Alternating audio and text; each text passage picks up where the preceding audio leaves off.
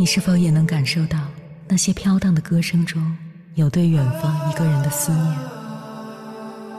你是否也有遗憾？那些装进信封却始终没能寄出去的千言万语？你是否也走过从南到北那漫长的路？遇见，也错过那东来西去的人。当往事随风，亦成风。凌晨时分，跨越千山万水，讲述和倾听我们的故事。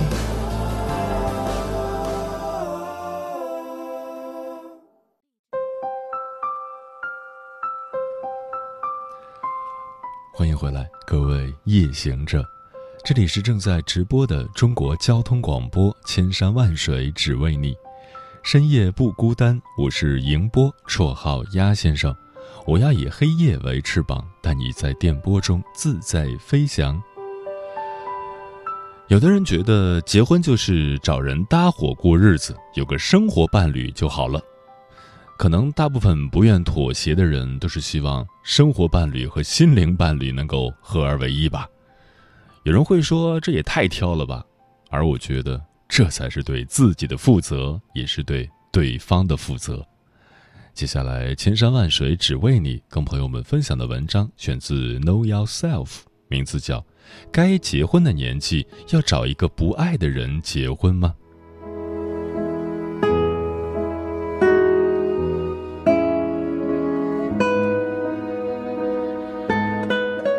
收到一封读者的来信。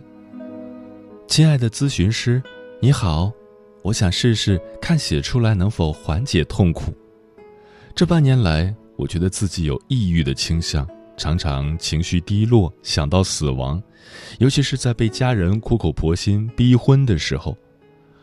我是一个大龄女青年，虚岁二十九，一个月前经亲戚牵线。我和一个条件还不错的男生认识，跟他应该总共见了四次。一开始见面只是把他当做同行看待，并没有想要往结婚对象上看。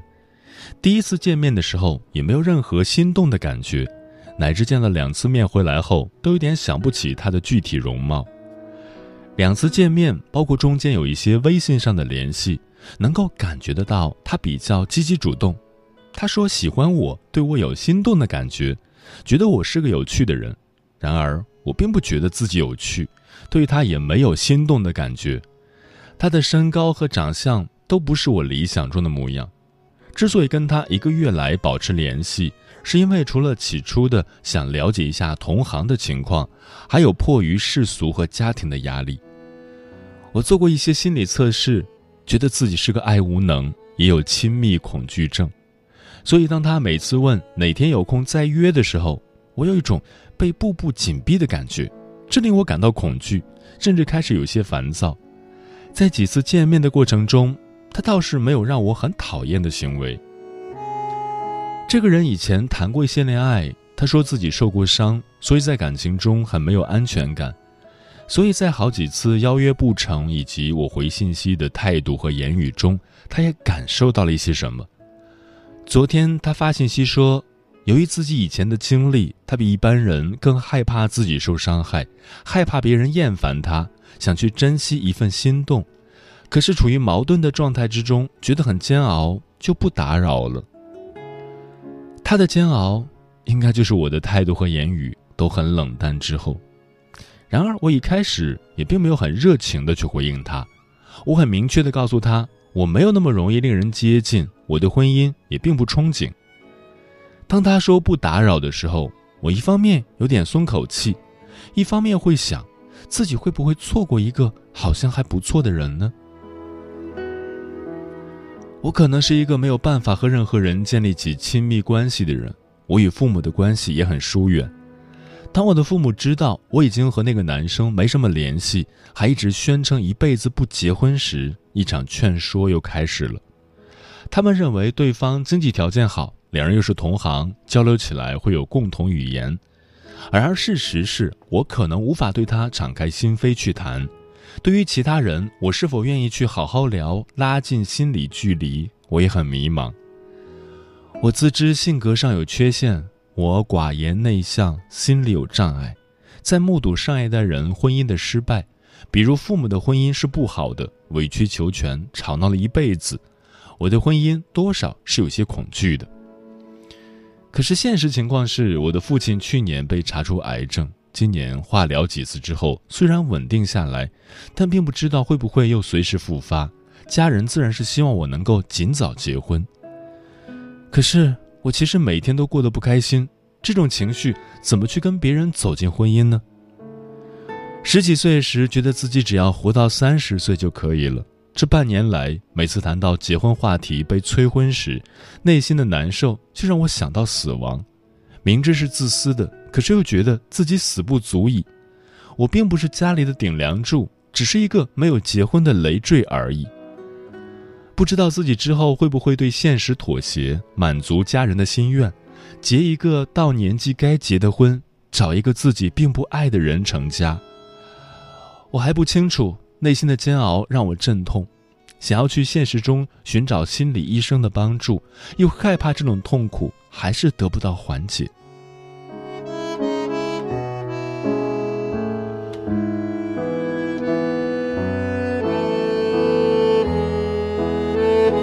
以上是这位读者的来信内容。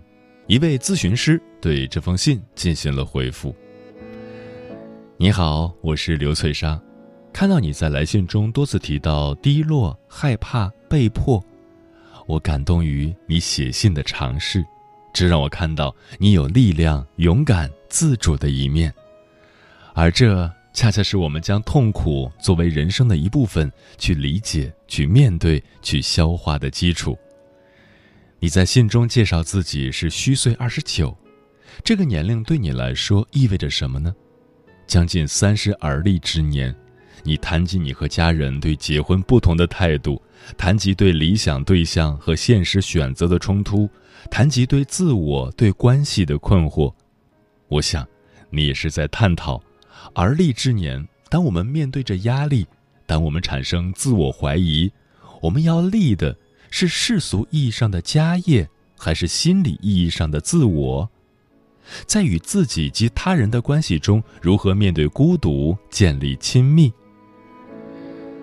我很少看见人们会去试图规定爱情的早晚，却时常听见人们设定步入婚姻的最佳时机。你提到被家人逼婚时，抑郁感距离你更近了。我想，对你来说，你感受到的。不仅是来自家人的焦虑，还有来自自我的攻击。似乎，唯有完成结婚这个仪式，才能远离这些情绪以及评价的内外夹击带来的煎熬。不知道你如何理解父亲被查出癌症与家人希望你尽早结婚之间的联系？于你而言，你的父母也许传递着对你的幸福负责的意味。与之相对，你似乎感到自己承担了要让父母放心的义务。结婚不是你目前的意愿和选择，你需要为未婚感到内疚自责，觉得自己死不足以，只是一个累赘。结婚对你来说，似乎也被赋予了委曲求全的意义。有没有可能，对家人而言，你结婚意味着你离家并成家？意味着有人与你为伴，意味着你幸福快乐的生活，由此也意味着家人可以安心。然而，对当事人的你来说，婚姻的内涵远比结婚的形式意味更多，也更为重要。你希望自己的位置不因婚姻状态而被影响和动摇，你希望选择自己爱的人相伴。你希望拥有名副其实的亲密关系，而这是对自己负责，是自主选择以什么样的方式生活，并承担选择所伴随的结果，是心理意义上的自我感得以确立以后会有的表达。因此，当抑郁感距离你更近的时候，也许是在提示你觉察，以保护自我感。你难以通过配合完成世俗意义的仪式，来收获自我和关系的内核。自我和关系的确立是从自己到他人的过程，亲密关系是难以在当事人心中无中生有的，因此邀人见证的结婚仪式只是锦上添花。克里南伯格的《单身社会》一书提到这样的观点：如果单独待着的时候不能自得其乐的话，如果无法寻找到独自生活的意义，那也无法与他人紧密联系在一起。可见，不论单身与否，在如何面对孤独这一议题上，没有哪一个人是孤单的。面对孤独感，也意味着我们如何看待自我，如何与自己相处。我留意到你拒绝关于你是有趣的人的评价，我还留意到你将自己评价为爱无能，性格上有缺陷。我想，从你心里生出的对自己的贬低，并非仅仅是近期被逼婚才产生的感受。你提到十几岁时觉得只要活到三十岁就可以了，你提到目睹上一代人婚姻失败。提到与父母关系疏远，是否在跟父母相处的经验中，你作为一个孩子未被顾及？你渴望父母对你关爱呵护，却感到他们陷于对彼此的不悦中。他们也许神情沉重，家里也许气氛紧张，而这也许唤起你的恐惧和焦虑，你不知如何是好。是否压抑自己？贬损自己的方式是你不得已的妥协，它在某些时候带给你保护。如果你认为自己是错的，就不必据理力争，不必担心与父母不一致可能招致不解和惩罚。如果你认为自己是不值得被看见和爱护的，就不必表达需要，不必面对父母无法满足你的失落。如果你认为自己是糟糕的，就不必冒险敞开自己去面对关系可能存在的冲突，不必受伤。也许将身边的重要他人以及成长环境的局限性，统统归结为自己的过错，会给我们带来一种自我掌控的假象，可以借此慰藉受伤的心灵。然而。这绝不是事情的真相。也许，抑郁感的背后是强烈的愤怒感。你本该被更恰当的对待，你本就是一个可爱的人。因此，在你描述的痛苦以外，我还想邀请你描述，在哪些情境下你对自己感到欣赏，在哪些情境下你感到幸福喜悦。在哪些时刻，他人待你的方式让你感动？如果细细回忆其中的细节，也许那里有一个不一样的你等待你去发现。那些印刻在心中的好的体验，是我们建立良好自我感的基石。凭借着这样的印记，我们将不断探索，并投入到让我们感到丰盈的体验中，使内在更为充实而有活力。从而，当我们在面对自己的时候，可以坦然自在、怡然自得。最后，在你将自己限定为无法和任何人建立亲密关系的人之前，我想先邀请你思考：是什么阻碍你与他人建立亲密关系？你在信中提到，这个男生条件还不错，但你是迫于压力进行了解，感到对方不是理想中的模样。不得不承认，对现实的理性考量，即便可能参与到我们对亲密对象和关系的选择，然而感性层面的因素还是深刻的影响着我们。我们很难与一个自己不感兴趣的人建立真正的亲密关系。在你跟这个男生的互动中，你提到了一种被步步紧逼的感觉。而这种感觉跟你和父母互动时体验到的被迫感似乎有相似之处。如果你的冷淡回避是跟你对特定人或事不认同而引起的直接反应，那是可以理解的。但如果这是你在关系中时常产生的感受，也许需要你觉察一下，在关系中，你总是处在一个被动的逃跑者的位置。而这个觉察可以帮助你停下来，理解你真正想要逃开的是什么。是否有可能关系中的他人让你感到是控制的、所求的？不得不看见的是，逃跑本身很可能不能帮助你获得彼此的空间和安全的距离，而是他人的追赶或者关系的中断。这让你感到进入了一种窘境。如果你不退缩，甚至前进，距离过于紧密，让你局促不安。如果你后退，被追赶的感觉可能仍然持续，或者对方也撤退，关系中断，又使得你后悔错过建立亲密关系的机会。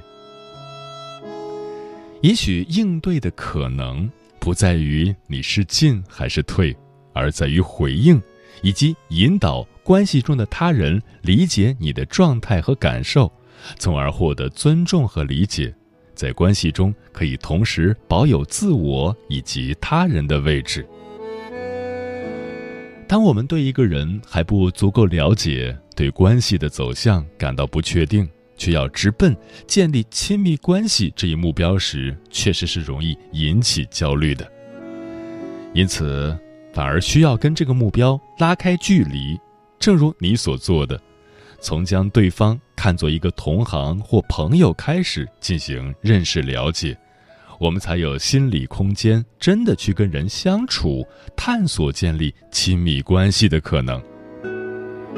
其次，确实也需要多给自己了解更多人或者了解对方更多面相的机会，表达你尝试建立关系的愿望。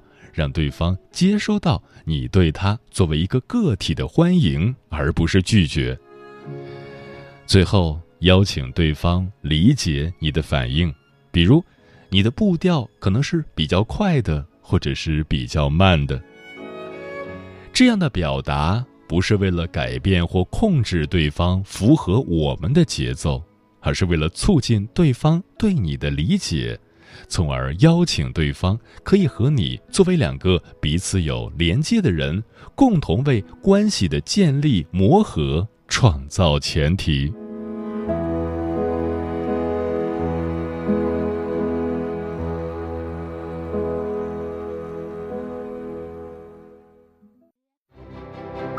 每一个深夜都有浓浓思念，每一段青春都有万水千山。千山万水只为你，千山万水只为你，正在路上。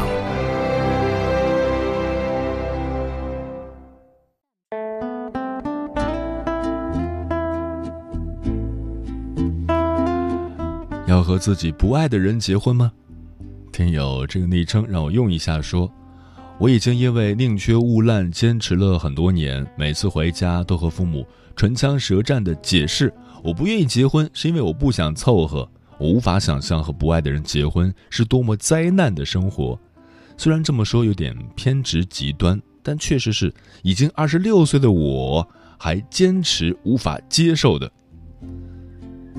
何以繁华笙歌落说，爱情在婚姻正常运行的时候不是最重要的，但是一旦出现灾难或问题，爱情就是最好的试金石。究竟是生活变得一成不变，还是这段婚姻已经没有爱了？当婚姻变成了室友关系，两人甚至连架都懒得吵了，这可能是你必须好好思考婚姻该如何走向下一步的时候了。专吃彩霞的鸟儿说：“经常看到这样一句话，说最后跟你结婚的人不一定会是你最喜欢、最爱的那个，只因为对方适合过日子而走在了一起。”婚姻不同于恋爱，现实中应该有很多婚姻，最初双方之间是没有太多感觉的，可能只是为了遵从父母的意愿，哪怕是不喜欢也凑合着结婚过在一起，时间长了产生感情的也有，渐渐的就会离不开对方了。佳咪说，和不爱的人相守一生，也许会无风无浪、寡淡安宁，但那一定会是白开水的味道。然而，对于那些渴慕情感世界丰富如佳酿烈酒才不枉费一世的人们来说，这样的婚姻质量非但乏善可陈，而且充满了死气沉沉的孤独寂寞，甚至会培养出生无可恋的颓废感。然而，每个人都不是单纯的个体，婚姻也从来都不属于个人问题。倾听雨声说：“我跟老公是相亲认识的十八年了。”我们之间从来没有谈过爱字，即使分隔两地，也都不会说一个想字。那时候就感觉到了该结婚的年纪了，别人介绍了看了不讨厌，就定下来了。刚结婚那几年很后悔的，我们之间除了责任，根本就不存在感情。有了孩子后，渐渐关系也亲密了一些，即使没有感情，在一起生活久了，也会慢慢转换成亲情。放手回归说，婚姻是一场持久战，你要学会宽容、理解、接纳、善解人意，要爱他的大爱，也要接受他的小坏，这样才能经营好婚姻。和不爱的人结婚呢，真的是一种受罪，委屈难言。你说东，他说西，你往前，他非得往后，这样的婚姻要他何用？还不如一个人快乐自在。明月千里，故人西。说我知道我的爱情不需要颓废，我从未想过要去隐瞒自己对爱情的态度。我可以低调到卑微，也绝不会让我的爱情受委屈变卑微。亲爱的老爸老妈，不要再怀疑你女儿的 EQ 了。除了你们所说的自尊、自爱、自立，我现在还要再加一句：爱情当然要宁缺毋滥。嗯，电视剧很好看。和喜欢的人一起看，它会更好看；但是和不喜欢的人一起看，它就没办法那么好看了。就是这样浅显的道理，感情不应该是孤注一掷的豪赌，应该是温暖岁月里的细水长流。所以，还没有结婚的你要明白，不是每个人都必须要选择婚姻。如果你一个人过得很好，你也喜欢一个人的生活。没必要为了任何本心之外的东西去改变自己，而如果有一天你要选择婚姻，一定要因为满分的欢喜和合适，而不是将就凑合。没有该结婚的年龄，只有能够让你更幸福的选择。当然，如果你已经结婚了，也要明白，光有爱情支撑不了平淡远多于浪漫的婚姻关系。没有爱情，也不代表一定就维系不好婚姻关系。即便不爱，夫妻双方都能承担婚姻所需要面对的、所需要负荷的那些责任和困难，这也不失为一种成年人该有的姿态。时间过得很快，转眼就要跟朋友们说再见了。感谢你收听本期的《千山万水只为你》。如果你对我的节目有什么好的建议或者想要投稿，可以关注我的个人微信公众号和新浪微博，我是鸭先生，乌鸦的鸭，与我取得联系。晚安，夜行者们。我是这样叫着、忍着、哭着、等着，被你那样摆、着、空着。泪干了，就让眼哭了；人走了，就让心死了。你从来不管我是笑的还是哭的，